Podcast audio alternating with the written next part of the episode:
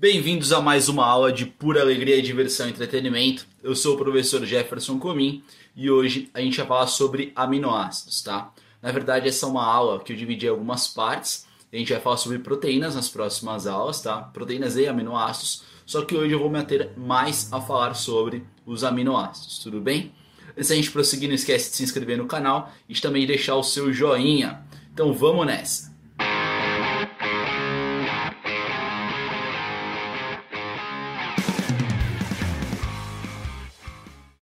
Pessoal, uh, eu gostaria, antes da gente começar, eu gosto de mostrar a relevância desse conteúdo para vocês.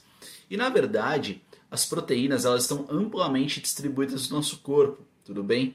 E aí, essas proteínas elas são compostas pelos aminoácidos. E para exemplificar para vocês, eu gostaria que vocês imaginassem um trem. Imagina um trem. Esse trem é composto por vários vagões. Agora, eu vou substituir a palavra, palavra trem pela palavra polímero, tá? Então, nós temos um polímero. Esse polímero é composto por monômeros, que seriam os vagões. No caso, o polímero que eu estou tratando com vocês são as proteínas. E as proteínas são compostas por aminoácidos. Tá? Então, o nosso trem agora é uma proteína e os vagões são os aminoácidos. Toda vez que eu falar polímero, significa uma grande molécula, tá? Toda vez que eu falar monômero, significa uma única molécula. Então, no caso, os polímeros são formados por monômeros. Estou falando de proteínas. Quem são os monômeros das proteínas? São os aminoácidos. Beleza? Acho que isso daí, com isso daí dá para a gente continuar. E se tratando dos aminoácidos, que seriam compostos desses aminoácidos? É muito fácil, tá? Os aminoácidos são compostos por amino mais ácido. E é por isso que chama aminoácido. É óbvio, velho! Eu sei que você deve estar pensando, meu Deus, mas é verdade. Os aminoácidos são compostos por um grupo amino, um grupo ácido carboxílico, tá? Quem une esses dois caras é o que nós chamamos de carbono alfa, tá? Esse carbono alfa, ele também está ligado a um hidrogênio e a uma cadeia lateral ou radical, tá? Você pode conhecer ela como cadeia lateral ou radical. Então, mais uma vez, nós temos lá o carbono alfa, esse carbono alfa ele liga um grupo amino e também um grupo ácido carboxílico, é por isso que chama aminoácido, tá? Esse carbono alfa também está ligado a um hidrogênio e está ligado a uma cadeia lateral ou radical, tanto faz como você vai chamar, pode ser cadeia lateral ou radical. O que diferencia um aminoácido do outro é justamente a cadeia lateral, tá? Esse radical que vai diferenciar um aminoácido do outro, tá? coisa importante é saber que vocês podem encontrar uh, algumas partes desse aminoácido, desse aminoácido é, ionizadas. Quais são essas partes? O grupo amino pode estar ionizado ou não, tá? Então você pode encontrar como NH3+, ou NH2+, só. Ou você pode encontrar como também o ácido carboxílico, como COOH ou COO-, tá? Então você pode encontrar isso. Vai depender muito do meio ao qual esse aminoácido está inserido, tá? E aí, se tratando da cadeia lateral do radical, é que justamente essa parte do, do aminoácido, essa estrutura que vai diferenciar um aminoácido do outro. Então, se eu pegar, por exemplo, uma leucina, eu consigo diferenciar a leucina da isoleucina comparando a cadeia lateral. Tá? Então, é assim que você vai fazer para diferenciar um aminoácido do outro. Ah, uma coisa que eu esqueci de falar foi que tem um grupo amino e o grupo ácido carboxílico. Uh, só existe uma exceção. E, na verdade, essa, essa exceção é do aminoácido prolina, porque o aminoácido prolina ele não vai ter um grupo amino, vai ser imino na verdade, tá? Na verdade ele vai ter NH e aí esse N já vai estar ligado direto na cadeia lateral e aí isso que é, essa seria a única exceção. Voltando a falar sobre a cadeia lateral, sobre o radical, o que acontece?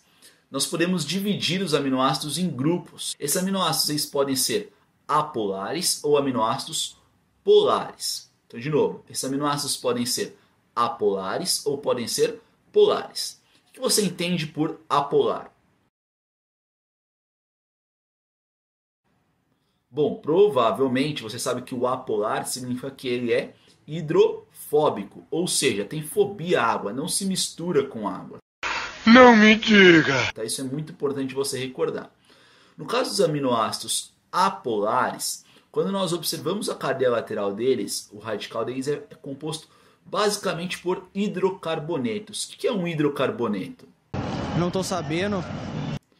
Bom, um hidrocarboneto nada mais é do que carbono e hidrogênio junto, tá? Uau! E pare e pensa comigo. Os aminoácidos apolares são hidrofóbicos, logo eles não se misturam com água, certo? Logo eles não curtem água, eles têm fobia à água. E aí eu pergunto para vocês, gordura e água se misturam? É evidente que não, né? Por que gordura não mistura com água? Porque a gordura é composta por ácidos graxos e esses ácidos graxos possuem na sua composição hidrocarbonetos. E os aminoácidos apolares eles também possuem na sua composição no radical hidrocarbonetos. Logo, ele não vai se misturar com água e vai ter como característica ser apolar, tudo bem? Que merda, hein? Sabia não? Agora, indo para o outro lado, dos aminoácidos polares. O que acontece? Os aminoácidos polares eles podem ser divididos em outros três grupos. Nós temos os polares, que são é, ácidos, os polares básicos e os polares sem carga líquida. Tá? No caso dos dos aminoácidos polares ácidos. Nós vamos encontrar no radical dele carga negativa. No caso dos polares é, básicos, nós vamos encontrar no radical dele carga positiva. E no sem carga, no polar sem carga, é evidente que a gente não vai encontrar carga diferenciando eles, tá? Mas você deve estar se perguntando, quem são esses aminoácidos, né?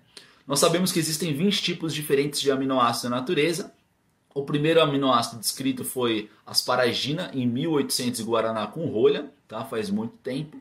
E o último, se não me engano, foi a treonina em 1938, assim, também faz muito tempo, tá? É verdade. A gente sabe que existem 20 tipos de aminoácidos na, na natureza. E eles podem ser divididos, tá? A gente está dividindo esses aminoácidos quanto à polaridade. No caso dos aminoácidos apolares, que são os hidrofóbicos, quem são eles? Anota aí, hein? Nós temos a glicina, a alanina, prolina, a valina, a leucina, a isoleucina, a metionina. Tudo bem? Tem esses daí que eu falei para vocês. Então, de novo, glicina, alanina, valina, leucina, isoleucina e metionina, tá?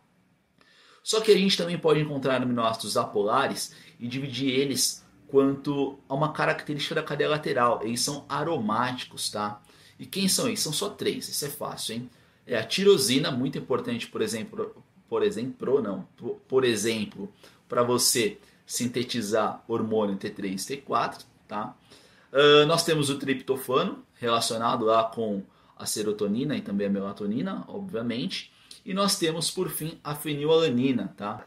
No caso dos aminoácidos polares básicos, quem vão ser eles? Nós temos só três: lisina, histidina e a arginina, tá? São só três os aminoácidos polares básicos que têm carga positiva lá. Quanto aos aminoácidos polares ácidos, que vão ter uma carga negativa, nós temos o aspartato e também o glutamato. E no caso dos aminoácidos lá sem carga, sem carga líquida, né, que se fala, nós temos cinco: serina, treonina, cisteína, asparagina e a famosa glutamina, o pessoal da maromba aí sabe do que eu estou falando, tá? Uh, outra característica dos aminoácidos é que provavelmente você já leu, uh, provavelmente quando você entra em loja de suplemento você vê isso, L-leucina, tem a letra L antes. Uh, ou então até com outras moléculas, já deve ter visto L ou D antes da, da molécula. Né? O que acontece? Nós podemos dividir os aminoácidos quanto à isomeria ótica. O que é isomeria ótica? Se olha no espelho, pode até não gostar do que você vê, mas se olha no espelho. Tudo que está sendo lá refletido por esse espelho é a realidade, ou seja,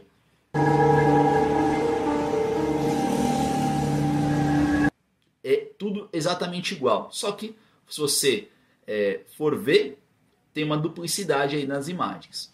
O que acontece com o D e o L das moléculas? Na verdade, o D pode fazer referência a a palavra dextrógeno e o L a palavra levógeno. Indo mais para um conceito de física, o D significa as moléculas dextrógenas, teoricamente, elas vão desviar um feixe de luz para o lado direito e as levógenas para o lado esquerdo. Só que se tratando de aminoácidos, isso foi descrito primeiro tam, também em 1800 em Guaraná com rolha, sei lá, Yakut Refil, não que isso não existe até nem hoje, né? Daria uma grana Yakut Refil. É, daria uma grana, pra ficar rico. Bom, É, faz muito tempo, sei lá quando, tá? É, tem um, um rapazinho lá, Fischer, que acabou descrevendo esses aminoácidos. Todos os componentes dos aminoácidos eles giram em torno do tal do carbono alfa, tá? Que a gente pode chamar ele então de carbono quiral. E dependendo do posicionamento desses componentes, nós podemos dividir eles em D ou L.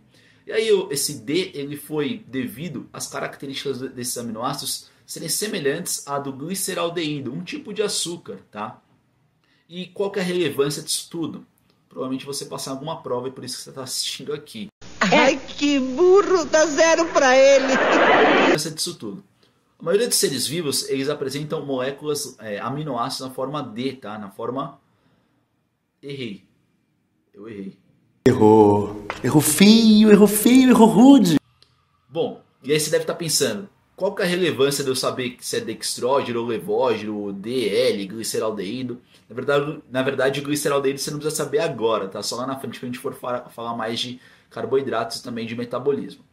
Mas a grande relevância de saber sobre tudo isso é que a maioria dos seres vivos, exceto algumas bactérias, vão possuir esse aminoácido na forma L, tá? E é por isso que quando você entra na loja de suplementos, olha lá L-leucina, tá? Então nós vamos ter lá na forma L, no caso dos aminoácidos, claro.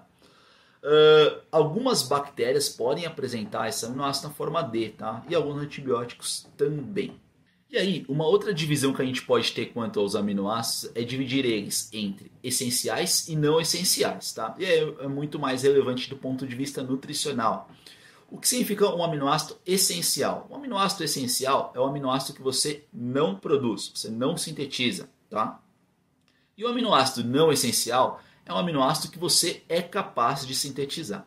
E o que eu gosto de falar para os alunos para que eles não errem? O aminoácido essencial é essencial você consumi-los, logo você não os produz. Uau! O aminoácido não essencial não é essencial você consumir, porque você consegue produzir esse tipo de aminoácido. Mais uma vez, o aminoácido essencial você não consegue produzir, logo é essencial você consumir. O aminoácido não essencial você consegue produzir, logo não é essencial você consumir, tá? E aí quem são esses caras? No caso dos aminoácidos essenciais, nós temos lá a isoleucina, a leucina, a lisina, a metionina, a fenilalanina, treonina, triptofano, valina e por fim a histidina. E tem uma peculiaridade da histidina que eu já vou falar para vocês. No caso dos aminoácidos não essenciais, nós temos a glicina, alanina, serina, cisteína, tirosina, o aspartato, o glutamato, a arginina, a histidina de novo, a asparagina, a prolina e a glutamina. E aí provavelmente você deve estar pensando o seguinte: por que, que a histidina tá, está classificada como essencial e não essencial?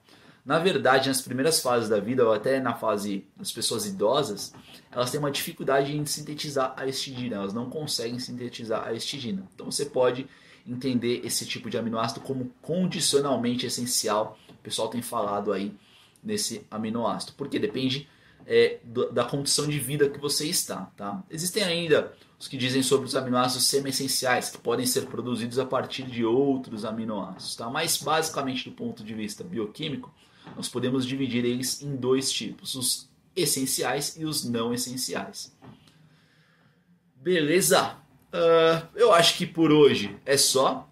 Glória a Deus. Glória a Deus. Tá? Aula rapidinha pra gente gente fala mais na próxima aula. A gente vai começar a falar sobre proteína. Espero que vocês tenham curtido.